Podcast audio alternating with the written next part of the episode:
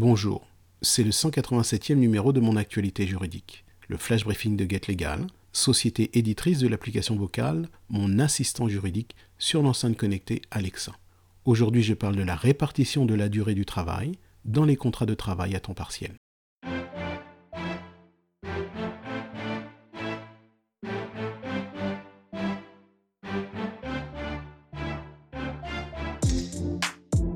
L'article L3123-6 du Code du travail dispose que le contrat de travail du salarié à temps partiel est un contrat écrit qui mentionne notamment la durée hebdomadaire ou mensuelle et la répartition de la durée du travail entre les jours de la semaine ou les semaines du mois.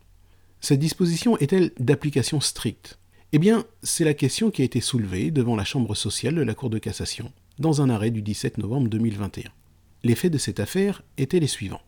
Le 1er juin 2009, un salarié est engagé sous contrat à durée indéterminée à temps partiel, à raison de 86,60 heures de travail par mois, et, selon son choix, aux horaires suivants, soit de 8h30 à 12h30, soit de 14h à 18h. Le 1er avril 2016, le salarié est licencié. Le 9 décembre de la même année, il saisit le Conseil des prud'hommes et sollicite la requalification de son contrat de travail à temps partiel en un contrat de travail à temps plein. Il invoque notamment les dispositions de l'article L3123-14 du Code du travail dans sa rédaction antérieure à la loi du 8 août 2016, dite loi travail, et dont les dispositions ont été reprises à l'article L3123-6 mentionné au début de ce flash briefing. Devant la Cour d'appel, le salarié est débouté de sa demande de requalification. La Cour juge que la rédaction du contrat est conforme aux exigences légales relatives à la répartition des horaires et des jours travaillés. En effet, la Cour relève que le contrat prévoit une durée mensuelle de travail, d'une part, et qu'il précise les plages horaires pendant lesquelles le salarié peut travailler d'autre part.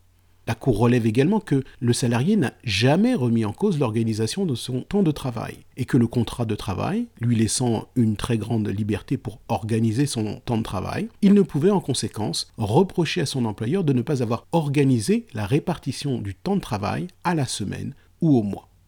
Le salarié se pourvoit donc en cassation. La Cour de cassation casse et annule l'arrêt de la Cour d'appel. Elle reprend les dispositions de l'article L3123-14 du Code du travail et dit que, sauf exception prévue par la loi, il ne peut être dérogé par l'employeur à l'obligation de mentionner dans le contrat de travail à temps partiel la durée hebdomadaire ou mensuelle prévue et la répartition de la durée du travail entre les jours de la semaine ou les semaines du mois. Selon la Cour de cassation, la Cour d'appel ayant constaté que le contrat de travail du salarié ne mentionnait pas la dite répartition, elle ne pouvait débouter le salarié de sa demande de requalification. En somme, la mention dans le contrat de travail de la durée du travail entre les jours de la semaine ou les semaines du mois est une disposition d'ordre public, c'est-à-dire une disposition impérative. En conséquence, sauf exception prévue par la loi, on ne peut y déroger. C'est la fin de ce flash briefing. Très bonne journée.